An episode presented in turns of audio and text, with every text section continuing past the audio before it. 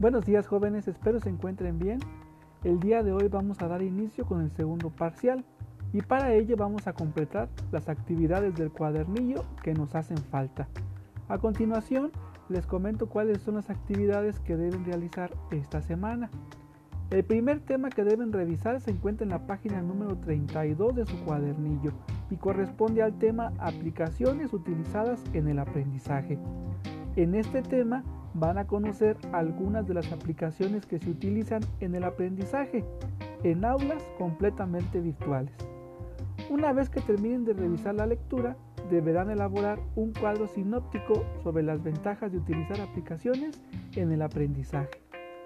El siguiente tema que deben revisar se trata sobre Google Classroom, que se encuentra en la página número 34 de su cuadernillo.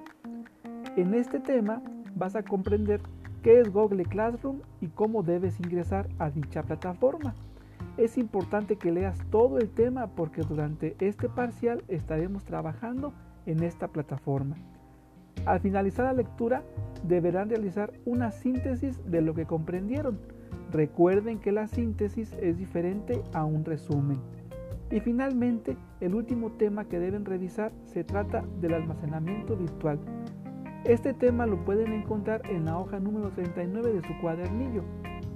En este tema comprenderán qué es y para qué se usa el almacenamiento virtual.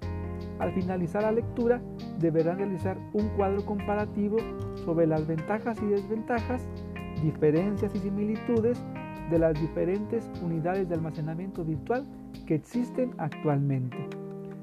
Recuerden que la fecha límite para entregar sus trabajos es el próximo viernes pero no se esperen hasta el último día.